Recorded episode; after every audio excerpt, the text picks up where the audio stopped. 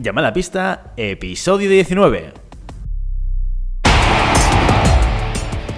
Hola, muy buenas y bienvenidas y bienvenidos a Llamada Pista, el programa, el podcast en el que hablamos de ese desconocido deporte que es la esgrima. Este podcast está pensado por y para ese extraño a la par que especial colectivo de seres humanos que decidimos no dedicarnos ni al fútbol, ni al baloncesto, ni al tenis, ni a ningún otro deporte conocido, y que por el contrario preferimos en pleno siglo XXI blandir la espada y enchufarnos a la pista. Aquí estamos hoy, un viernes más, una semana más, Willy Cornet, esgrimista intermitente, y al otro lado del Skype tengo conmigo a Santi Godoy, entrenador de esgrima y director del SAG, Sala de Armas del Garraf. Santi, ¿cómo estás? Hola Willy, ¿qué tal? ¿Cómo estás tú? Muy bien, muy bien. Aquí ya muy metidos en el, en el Road to Tokio, ¿eh? con eh, competición este fin de semana cargadita también, ¿no? Sí, Esa segunda sí, parte sí. de Sable, que comentaremos un poquito más en, en detalle. Y, eh, y con un tema que yo creo que va a ser de, de mucho interés para mucha gente que nos escucha, ¿no?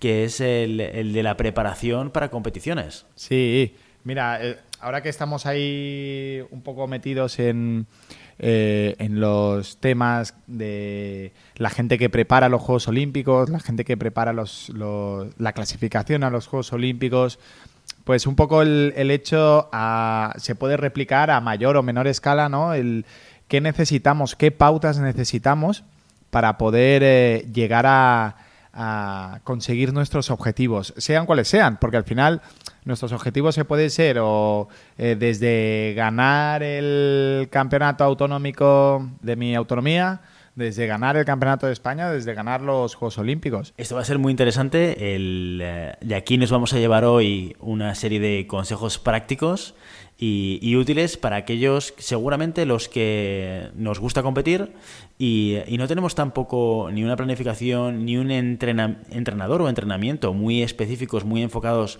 hacia nosotros de manera individual y a través de tu experiencia, tanto como entrenador como tirador, el poder ver de qué manera podríamos planificar nosotros mismos nuestra propia temporada, ¿no? Sí, a ver, ya digo desde aquí que lo mejor que podríamos tener es una planificación hecha por un entrenador o por un preparador físico, cualquier experto, ¿no? Que se dedique a esto, esto es lo mejor. Pero sí que, para no entrar en, temas de intrusismo, eh, llamémosles pautas, ¿no? Sí que podemos establecer nosotros mismos unas pautas personales para poder sacar el máximo rendimiento a las horas de entreno que tengamos, sean las que sean. Genial, genial. Pues eh, hoy, hoy tendremos contenido muy práctico. Pero antes de ello, antes de ello, dejarme que comparta con vosotros dos, dos temas y, eh, y luego hacemos la review de Sable.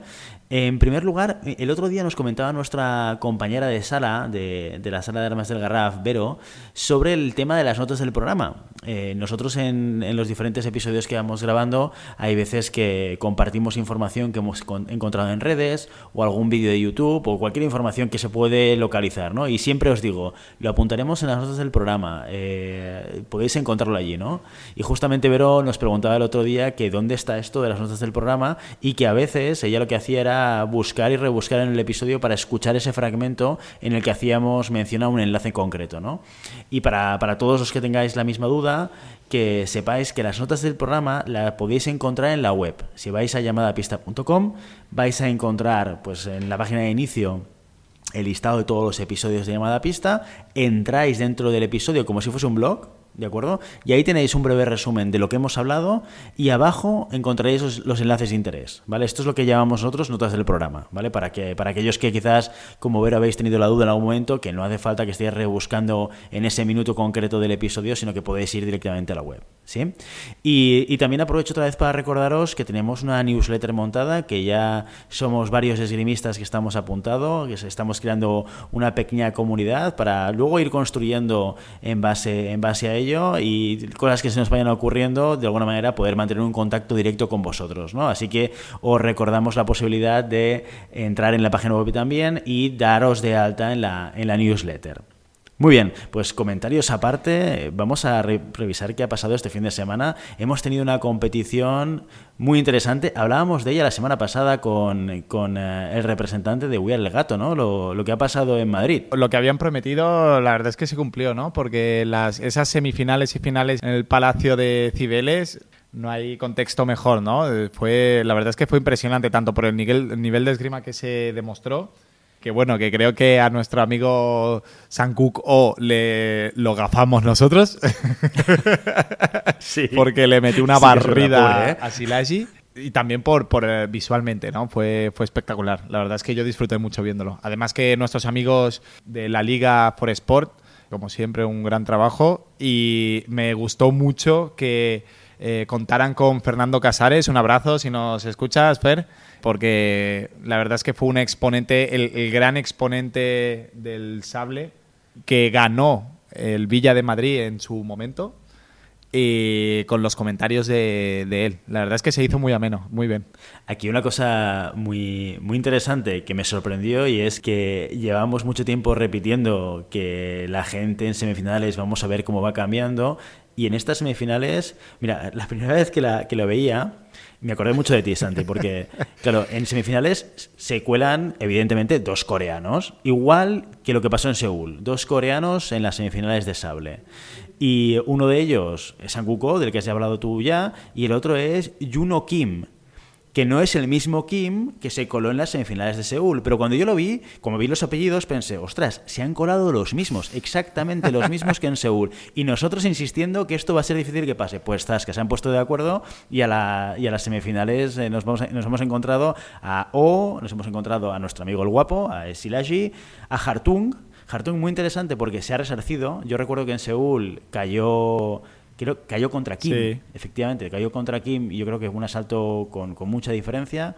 Y, y Juno Kim, que no había aparecido en Seúl, que aparece en las semifinales de, del Villa Madrid, ¿no? Con lo cual, sorpresas tenemos siempre. Esto es casi como Juego de Tronos, ¿no? Sí. Que ves un capítulo y dices, no eres capaz de saber qué es lo que va a pasar. Bueno, pero fíjate que es eh, eh, número 2, número 4, número 3, número 8 del ranking FIE. Eh, he de romper una lanza a favor nuestro que dijimos que entre los 10, 15 primeros se iba a desarrollar todo siempre y bueno, por lo pronto eh, eh, eso lo estamos, lo estamos Lo manteniendo. estamos cumpliendo.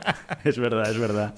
Pues mira, al final, en, en esas semifinales, tú lo comentabas ahora, eh, Silagi se impuso con mucha claridad a, a Sanguko por 8-15. tenía ganas de ver ese combate, ¿no? Porque piensa que Seúl ha sido hace bastante poquito. O sea, dos semanas, tres semanas, ¿no?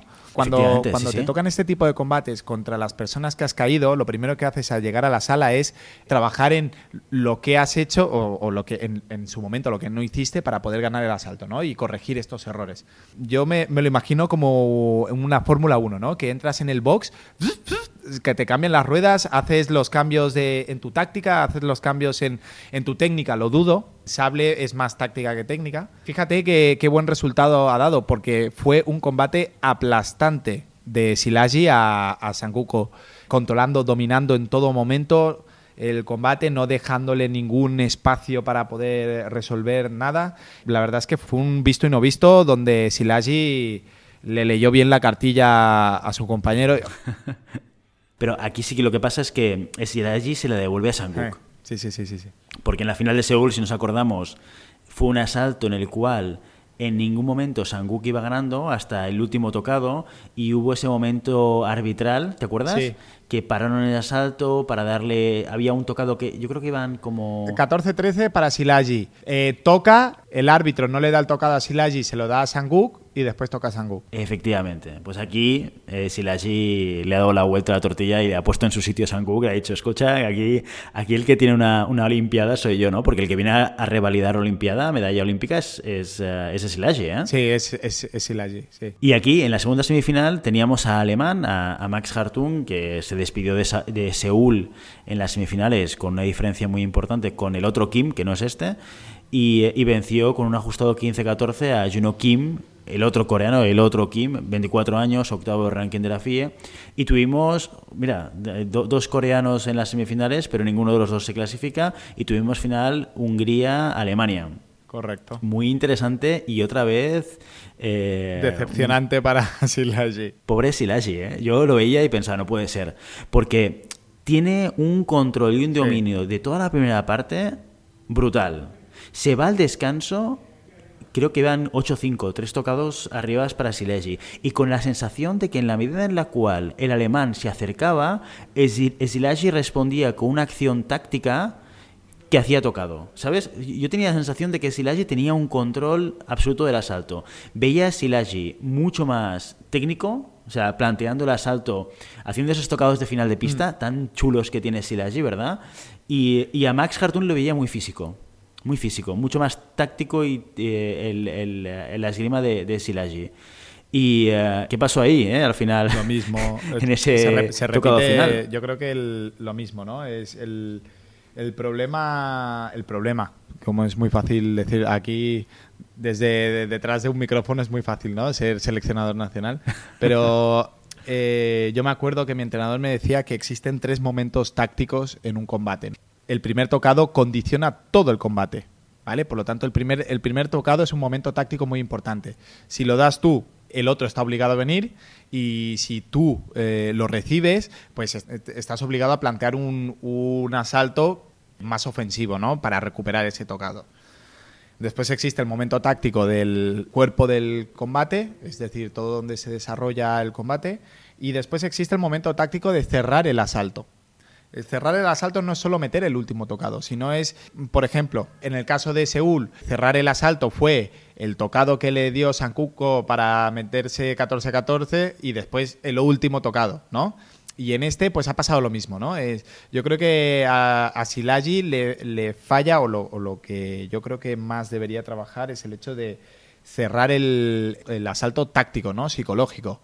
Conseguir meter el, el, punto número 15 o, como mínimo, no dar la posibilidad de que el compañero meta el 14-14, ¿no? Porque ya sabe que en ese 14-14, pues la estadística cuenta. Claro, además, ese último tocado es un, es un tocado discutido. El típico tocado de, de, arma de convención, que los dos se dan la vuelta y pegan el grito como diciendo el tocado es mío, ¿no?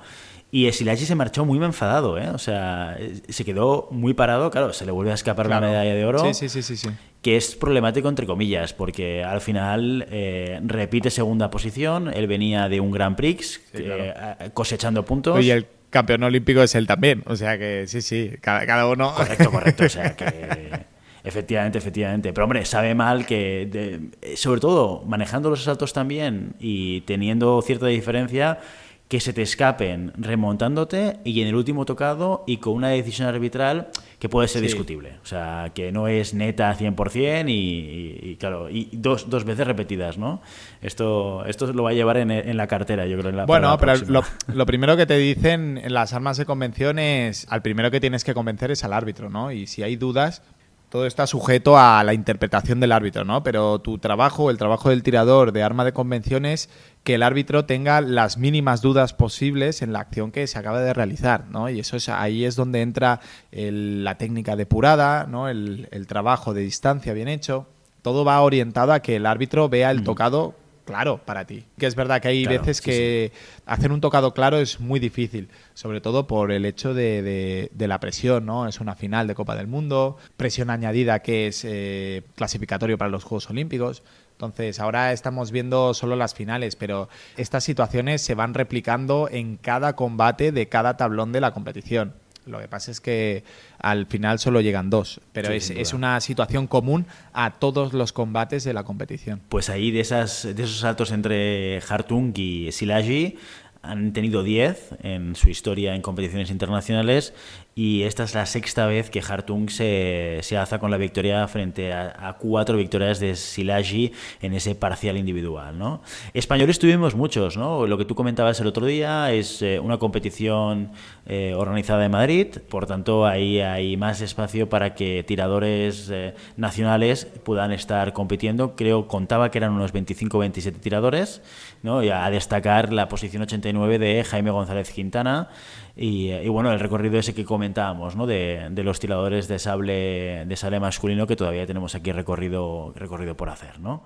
Chulo tener la posibilidad de tener los mejores sablistas del mundo en una competición aquí en, nuestro territorio, porque, claro, piensa que vienen de Seúl. La esgrima, a diferencia de otros deportes, es un deporte que, al no tener ligas regulares para ver esgrima de alto nivel, cada, cada competición es en un país diferente. Y ya no es solo Europa, es Asia, es, América.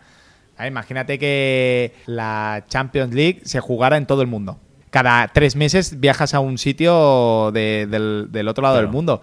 Y eso con lo que vamos a decir de la planificación es una burrada, porque ya tienes que, que contar con desfase horario, tienes que contar con clima. Yo me acuerdo que mis compañeros, tenía un compañero de pentalón que cuando se iba a Ciudad de México, que había una Copa del Mundo, decía que tenía que ir dos semanas antes, porque Ciudad de México está a 2.500 metros sobre el nivel del mar.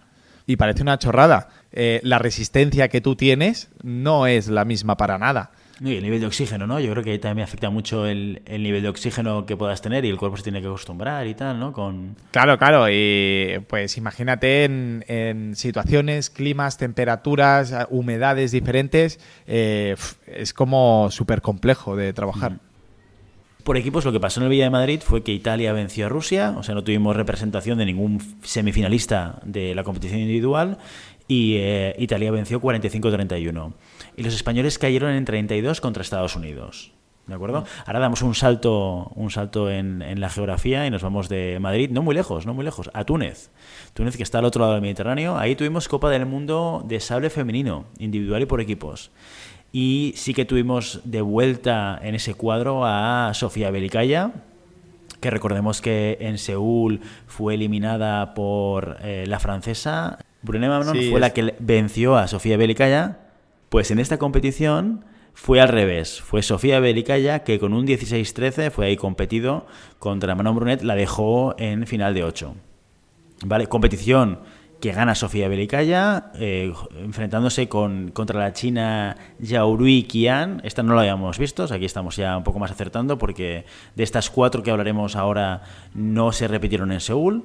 ¿Vale? Esta final 15-12 en la que se alza con, el, con la victoria de Sofía Belicaya, que venía de, semifinales venciendo también a otra francesa, en, recordemos final de 8, vence a Manon, en semifinales vence a Charlotte Lembach, Lembach por 15-6, ¿vale? Con cierta facilidad.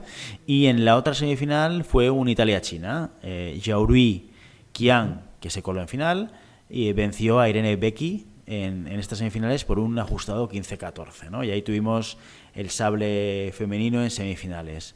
El, el parcial que tenemos de Belicaya contra Qian en otras competiciones es ese 3 a 1. Esa tercera vez, es la cuarta vez que se enfrentan la rusa y la china y esa tercera vez que Belicaya se hace con la victoria. Y aquí, eh, súper buenas noticias por parte del equipo español de Sale Femenino. Tuvimos a número 22 en tablón de 32, tuvimos a Lucía Martín Portugués y a Araceli Navarro. Dos de dos ya van, ¿eh? Este, el trabajo que están haciendo, siempre lo digo, ¿no? El trabajo que están haciendo y el esfuerzo, al final tarde o temprano siempre da sus frutos. También avanzar que estamos hablando para tenerlas aquí en llamada pista, la entrevista, eh, pero bueno, como están ahora para arriba y para abajo es complicado quedar con ellas, pero que sepáis que pronto las tendremos en, los micrófonos de llamada pista. Con muchas ganas de hablar con ellas. ¿eh? Mira, te diré que antes de, eh, de, grabar hoy he estado revisando los rankings, ¿no? En qué posición está, están los diferentes tiradores. Por ahora hay poca competición para cruzar, simplemente en sable, que es donde hemos tenido Copa del Mundo y Grand Prix. Y, eh, y he revisado un poco también las clasificaciones, ¿no? Se clasifican 34 tiradores por cada arma. ¿sí? Hay 7 puestos reservados a campeones de zona y campeón, y campeón del mundo. Así que podemos empezar a contar en un corte teórico de los primeros 27 del ranking. O sea, este ranking que acaba a principios del año que viene, en la línea 27 es donde cortaríamos. Luego habría que encajar los campeones de zona, campeones del mundo, pero bueno, por tener un concepto, ¿eh? si marcamos esa línea de 27 a día de hoy, tendríamos a Lucía y Araceli clasificadas para, para las Olimpiadas en estos momentos, ¿eh? con los puntos que se llevan. Sí, también hay que decir que queda mucha temporada. Sí, sí, sí, tanto, tanto. Pues oye, muy buenas noticias y buenos resultados del equipo español. Decíamos, Lucía Martín Portugués hizo 32, quedando en, la posición número 22. Araceli Navarro también eh, llegó a, esa, a ese cuadro de 32, quedando la 32. Y luego también tuvimos a Celia Pérez Cuenca en 86, a Susana Contreras quedando la 99 y a Laia Ávila quedando la número 100, ¿no?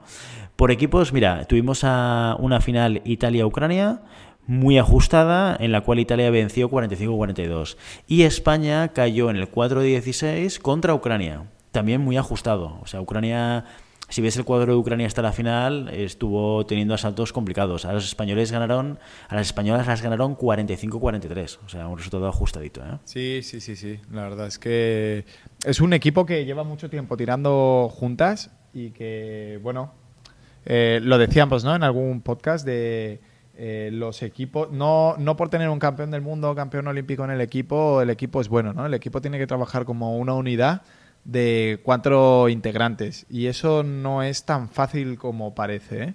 Entonces, por equipo sí que es más magnánimo todo, es, es mucho más salomónico en este sentido, porque eh, la estructura del combate por equipos es mucho más compleja que la del combate individual. Hmm. Bueno, vamos al tema del capítulo, Santi. ¿Cómo planificamos la, temporada deportiva? Bueno, como lo que, lo que he comentado al principio, ¿no? Esto son unas pautas que yo creo, personalmente, creo que podemos seguir cualquiera. Cualquiera de nosotros puede, puede seguir estas pautas. Hasta yo, ¿eh? O sea, eh, gente amateur, amateur, ¿eh? Sí, sí, sí. Bueno, tú me tienes a mí, o sea que... esto, que sepas que esto yo ya lo hago con vosotros, ¿eh? ¿eh? Yo esto lo aplico en el club.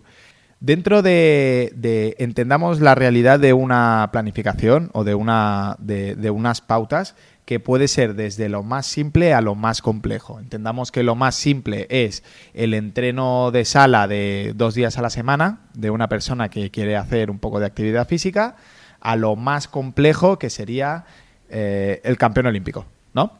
Entonces, la base es la misma, puesto que el funcionamiento eh, debería ser el mismo lo que varía es la complejidad del trabajo, la complejidad de los elementos que entran en juego ¿sí? y la disposición del, del tiempo que cada uno tenga para, aplicar en este, en este trabajo. ¿Vale? Entonces, yo personalmente trabajo con cuatro, cuatro elementos, ¿sí? Entendiendo que mis planificaciones eh, se acercan más al lúdico festivo del ocio que no tanto a la competición. Pero yo creo que dentro de la planificación o de, la, de, estas pautas tiene que haber cuatro elementos, ¿sí?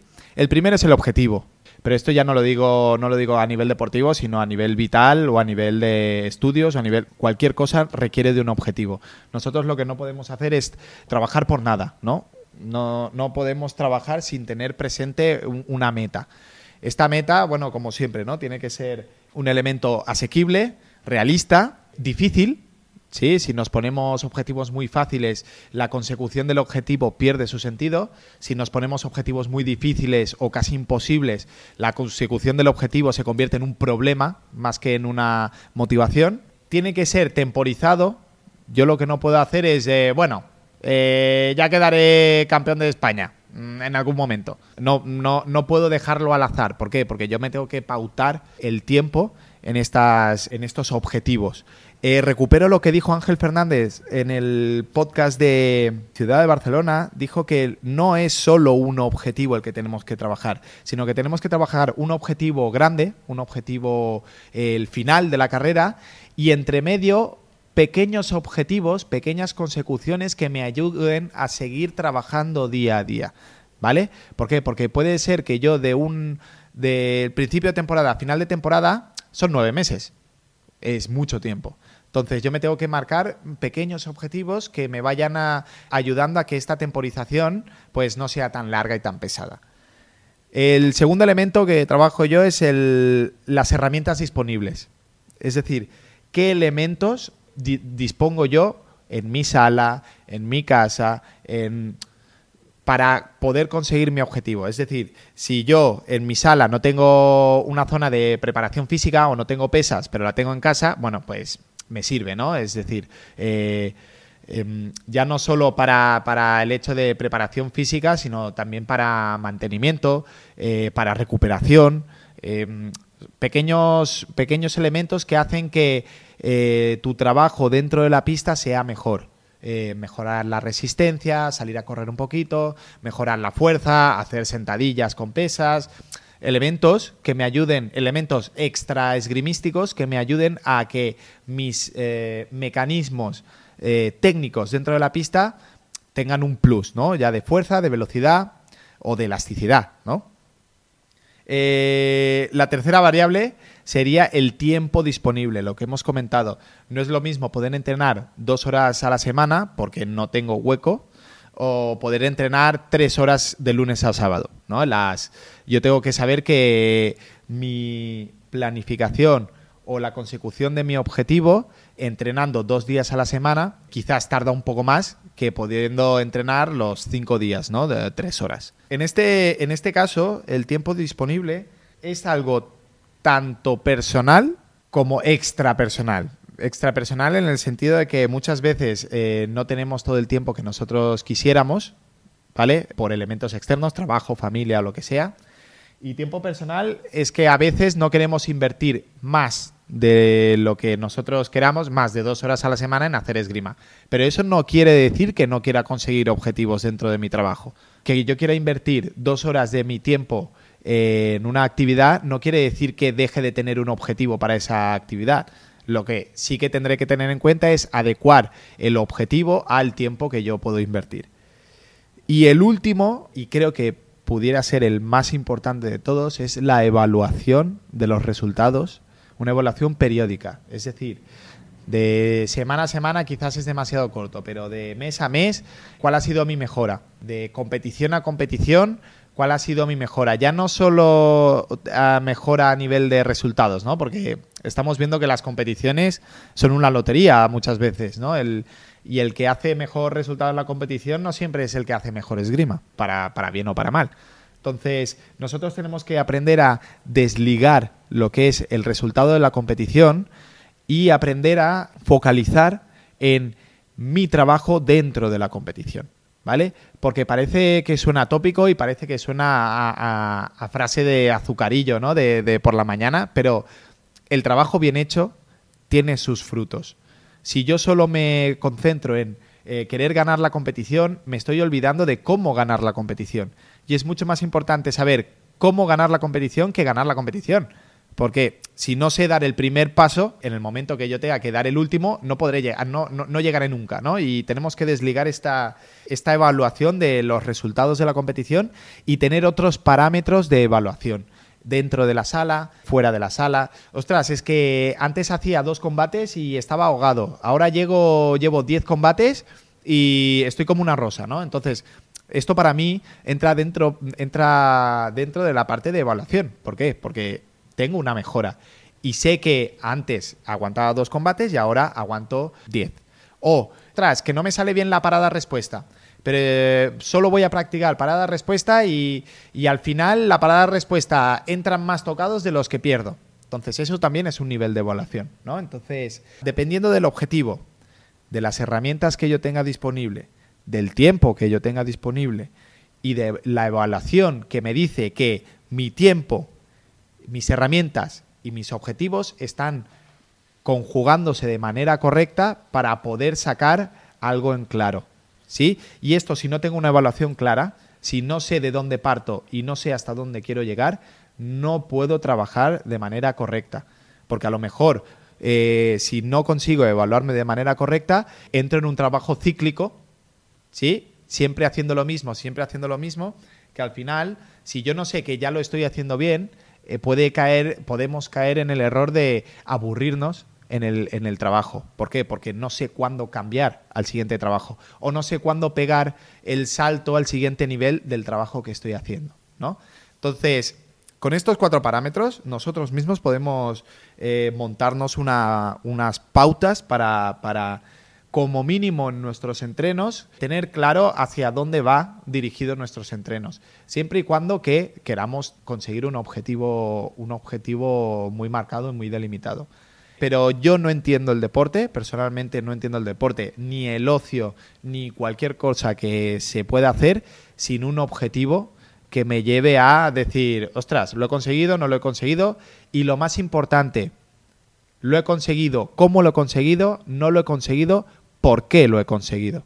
¿no? Porque al final estas cosas del por qué, el cómo, el cuándo son los que me conseguí, eh, los que me harán que pueda replicar mis, mis, éxitos en otras partes y lo que hará que mis fracasos eh, poder evitarlos o poder evitar la, la situación que me llevó al fracaso. Pues mira, todo esto que estás contando a mí me encanta porque da unas pautas muy claras sobre cómo plantear lo que tienes que hacer, ¿no? Y, y, te voy a confesar una cosa, Santi.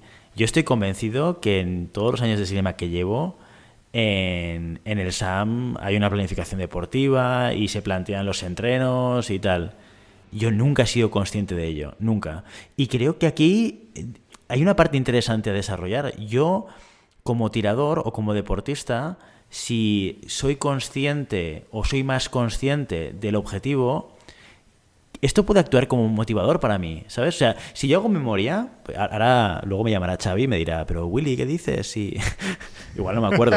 Pero si yo hago memoria de mi, de mi época esgrimística de junior y, y, mi segunda etapa, que la tengo como más reciente, bueno, hace 10 años, pero vamos, que la recuerdo más, yo nunca tuve ninguna sentada con mi entrenador que me dijese, oye, ¿Cuál eh, vamos a marcar cuál es el objetivo de, este, de esta temporada? Venga, vamos a mejorar nuestros resultados. Esto de alguna manera yo me lo marcaba. Yo, como ya sabes que en aquella época me apetecía competir y, yo lo iba siguiendo. Ostras, venga acá, cada, cada año, cada temporada tengo que mejorar mis resultados a nivel nacional, a nivel autonómico.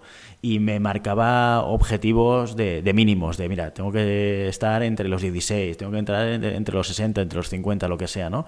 Pero nunca tuve una conversación con mi entrenador eh, para poder delimitar eso y para que me, que me diese visión, que me, diese perspectiva de cuál debía ser mi objetivo y cómo íbamos a llegar hasta allí. ¿no? No, sé si esto es habitual que suceda así, si tiene sentido que sea así o, tú cómo lo ves, Santi. Mira, eh, yo te, voy a decir eh, dos cosas que creo.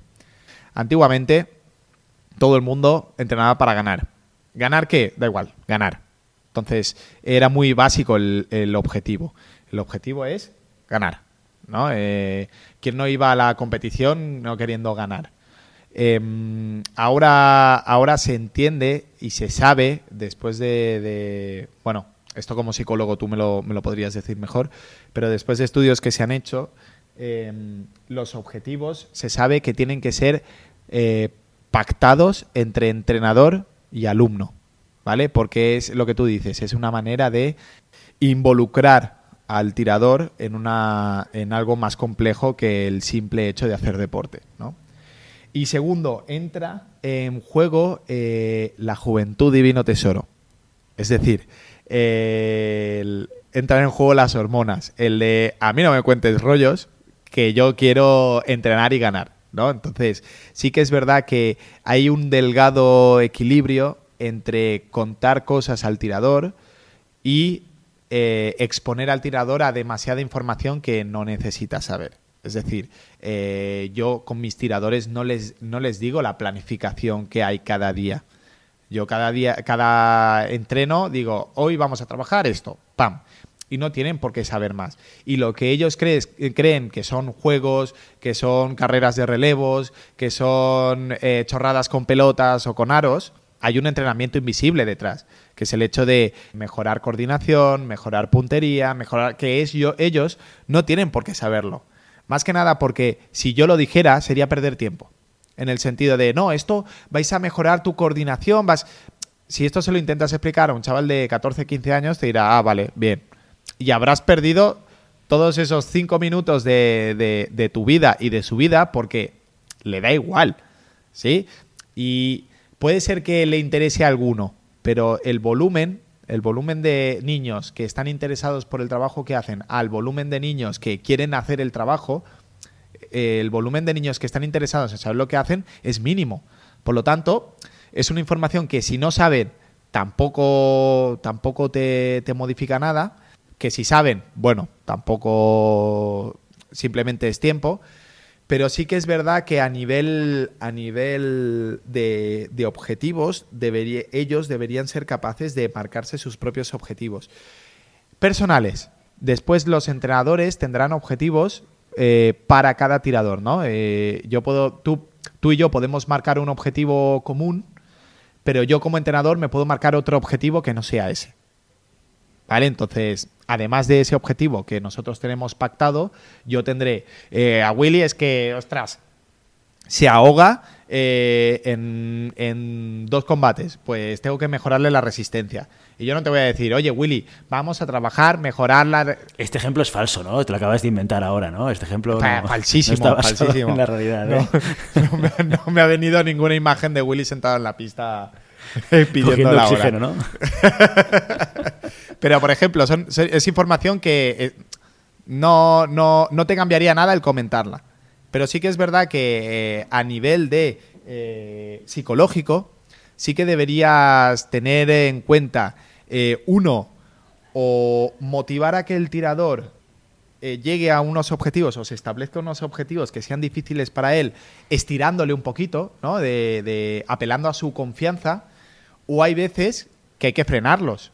No, es que yo quiero ser campeón del mundo. Bueno, bueno, Vamos poco a poco, ¿no? Y vamos a, plantear que ganemos el, campeonato de, la comunidad o ganemos el campeonato de España. Y una vez que lo ganemos, si es que lo ganamos, pues nos planteamos el ganar el campeonato del mundo, ¿no?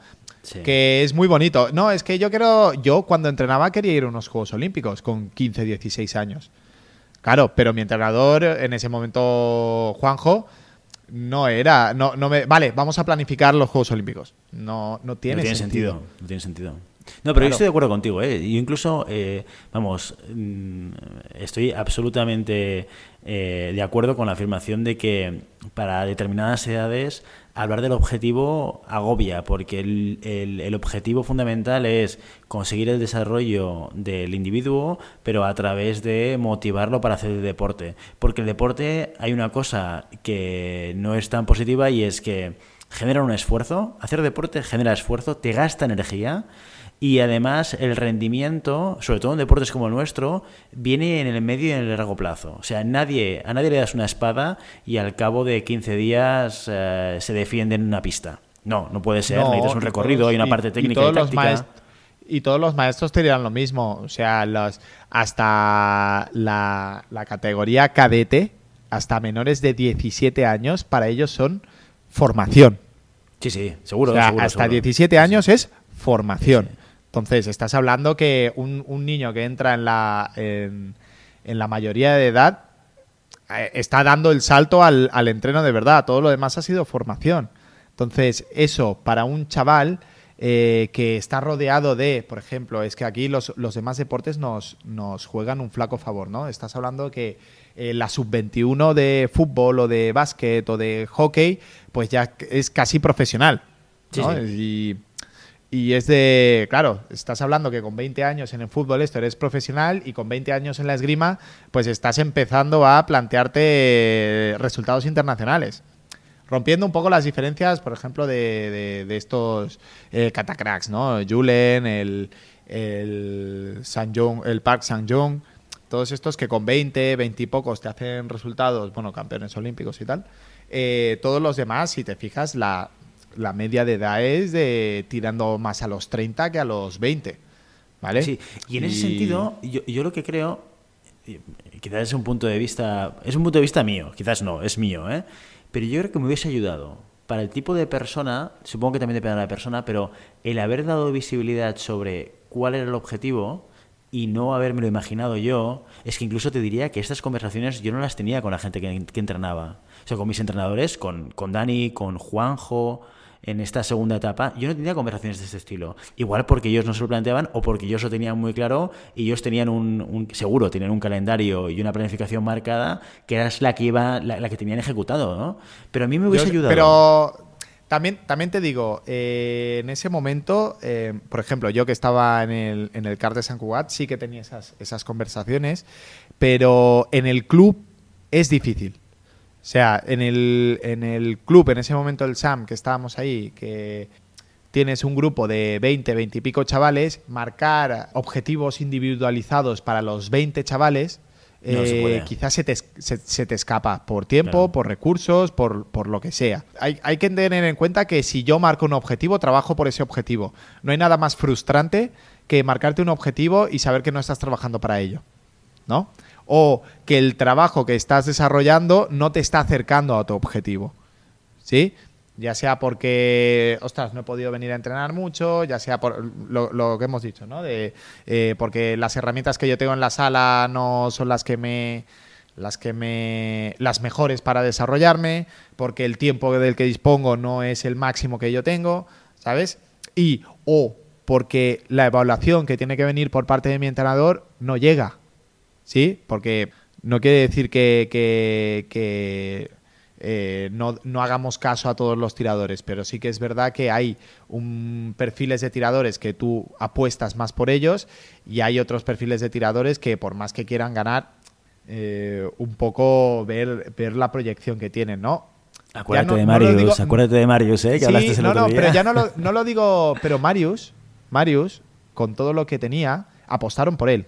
César, que fue su maestro que lo llevó hasta allí, apostó por él. ¿Por qué? Porque era un currante. Yo no te estoy diciendo de gente, yo te estoy diciendo gente con talento que desaparece una semana. Claro, del falta de compromiso. El compromiso es un elemento básico. Y, gente, y gente que puede llegar a ser muy buena. Pero que, por ejemplo, yo, una persona que viene aquí y me gana a todo el mundo en la sala, pero que no me entrena dos semanas seguidas, pues este yo no, no, no le daré el, mismo, el mismo trato o no le daré la misma energía que un tío que, siendo quizás menos talentoso, sea un currante como el que más y que me venga cada día de entreno a la sala. Claro, es que no puedes planificar. no, estoy hablando del, bueno y el malo, que cosas que yo creo que debería estar desterrada de cualquier vocabulario de, de, docente o de entrenador. ¿no? no hay buenos ni malos. Hay gente más comprometida y menos comprometida. Entonces, el talentoso por más talentoso que tenga, si no está comprometido, el mundo de los deportes está lleno de gente talentosa que se ha ido. Es mucho más peligroso una persona eh, con talento sin eh, esta motivación por entrenar que una persona que tenga esta motivación absoluta por el entreno, pero le falte esta pizca de talento. Quizás el que le falta la pizca de talento llegue mucho más lejos y consiga muchas más cosas que el del talento. Entonces, déjame quedarme con dos cosas muy importantes, ¿no? Constancia y compromiso es la base de cualquier desarrollo deportivo que podamos tener. Y luego, oye, he ido tomando apuntes, ¿eh, Santi? Que lo sepas. ¿eh? Muy bien. Mientras ibas hablando, he ido tomando apuntes. Porque me gusta mucho que eh, el, que quede tan estructurado. Yo soy, soy psicólogo, pero alma de ingeniero y me gusta ver las cosas ordenaditas. ¿eh? Entonces, y, hablábamos de estos cuatro elementos haciendo un poco resumen, ¿no? Primero, tenemos que tener muy claro cuál es nuestro objetivo, que puede ser diferente, puede ser competir, puede ser mejorar nuestra competición, puede ser la salud, puede ser el ocio y divertirnos, puede ser simplemente aprender pero tenemos que tener muy claro el objetivo para poder plantear cuál es nuestra planificación. Luego, qué herramientas y con qué elementos cuento, que va a marcar qué tipo de ejercicios puedo hacer. En tercer lugar, nuestro tiempo disponible, que va a delimitar cuánto tiempo vamos a poder dedicar a esa planificación que marquemos.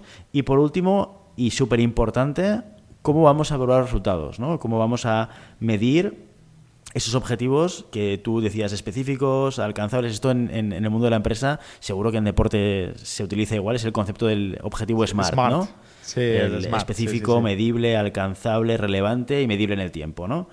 Y, eh, y, cómo lo vamos evaluando como un cuarto elemento de nuestra planificación.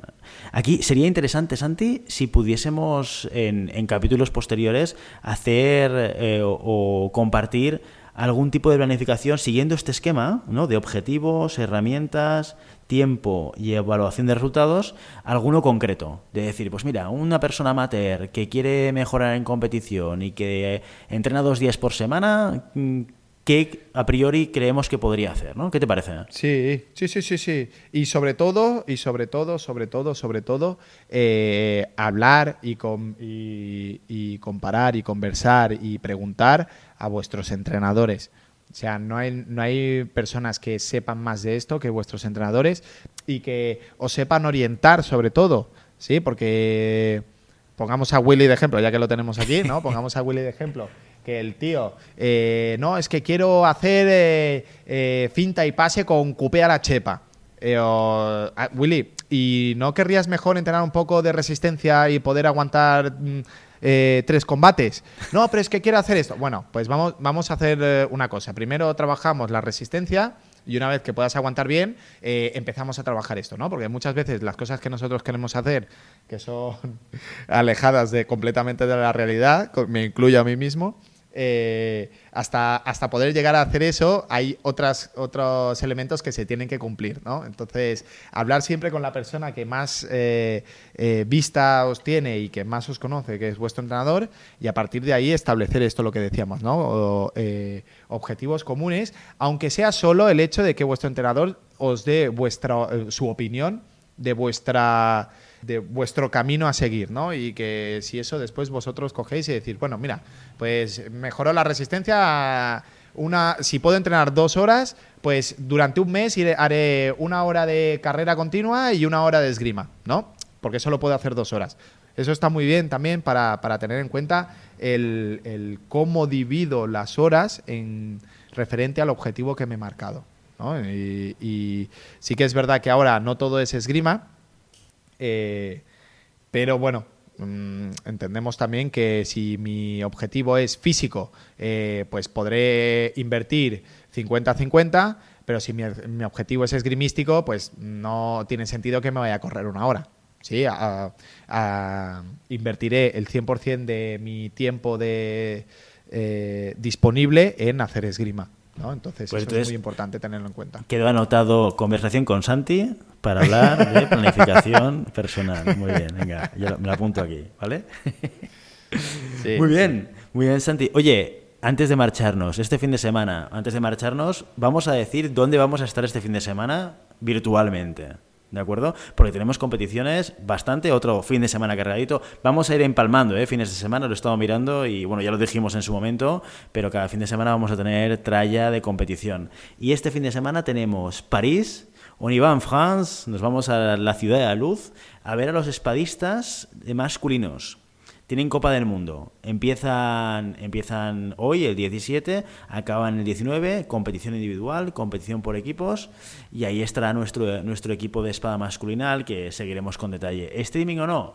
Esto es Copa del Mundo. A día de hoy no tenemos ni idea y va a depender un poco de lo que hagan los organizadores.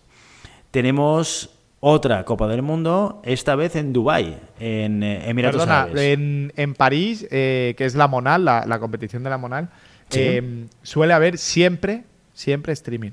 Sí, va, perfecto. Pues mira, vamos a apuntarlo aquí y lo dejamos en las notas del programa para que la gente sepa que sí que lo va a poder encontrar por streaming. Las chicas de espada se marchan a Dubái, a, Emiratos Árabes, Copa del Mundo, empieza el viernes, acaba el domingo y ahí, ahí las tendremos en un entorno súper, súper chulo. Dubái, ciudad preciosa, especial, muy especial, por cierto. sí, hace, hace mucho fresquito en este momento del año. Sí, sí. A ver, a ver cómo eso les afecta, lo que tú decías, ¿eh? las temperaturas, la altura, cómo afecta esto a los tiradores. ¿no? Vamos a ver cómo nuestra amiga Vivian Kong resuelve, resuelve esa competición. Y la tercera competición, otro continente, la siguiente será en China, florete masculino, florete femenino. Ahí seguiremos a, nuestro Carlos Llevador, a ver qué tal, qué tal sale esta, este Grand Prix. Ojo, Grand Prix, ¿eh? aquí nos jugamos puntos, ¿eh? porque ya lo veíamos en Sable la diferencia entre puntuar en un Grand Prix y puntuar en una Copa del Mundo y, cambia. Con lo cual, competición muy relevante para Carlos y para rascar más puntos de cara a su, a su pase Estás hablando de 20 puntos casi. 48, 48 ganar el Grand Prix y 32 ganar Copa del Mundo. Pero igualmente, si vas sumando, porque ahora lo he visto cruzado con, con la gente de Sable. Claro, si la lleva uno en el ranking Tokio, si la lleva número uno, haciendo dos platas. ¿Por qué? Porque claro, tiene una plata de Grand Prix y una plata de Copa del Mundo, lo cual eh, en el sumatorio le hace estar arriba, ¿sabes? Perfecto, muy bien. Pues hasta hoy nuestro, nuestro episodio. Como siempre, queremos invitados a que os pongáis en contacto con nosotros, nos deis vuestra opinión o nos digáis que hablemos de algún tema concreto o pregunta. Mira, hoy hemos hablado de planificación deportiva. Si os interesa algún tipo de planificación deportiva concreta, alguien que diga, no, yo quiero competir amateur, yo quiero pasármelo bien, yo quiero perder peso haciendo esgrima, no sé, a lo mejor esto es un objetivo también que, podemos, que podemos desarrollar, ¿no? Lo que queráis, nos lo decís, ¿no? también, ¿no? ¿La esgrima sirve para perder peso, sí o no? Eh, Estoy convencido que sí. La esgrima sirve para perder peso. A mí lo, lo que me dijo la dietista, lo único que sirve para perder peso es cerrar la boca. O sea, ya puedo, puedo hacer cinco horas de esgrima que si como como un hipopótamo, eh, es así. No, no hay más. No, no, eso es verdad, eso es verdad. Eso es cierto. Sí, cualquier cosa que nos queráis decir lo podéis hacer a través de redes sociales, Instagram, Facebook, página web llamadapista.com barra contacto y sobre todo, si este podcast os gusta, no os olvidéis suscribiros, compartir este episodio en cualquier red social, darnos 5 estrellas en iTunes y comentar lo que queráis en iVoox y Spotify, que tenemos conversaciones muy interesantes en esas redes. Y nada más, muchas gracias por todo, por vuestro tiempo, vuestra atención, vuestro interés en este maravilloso deporte que es la esgrima. Nos escuchamos la semana que viene. Hasta entonces. Adiós, que vaya muy bien.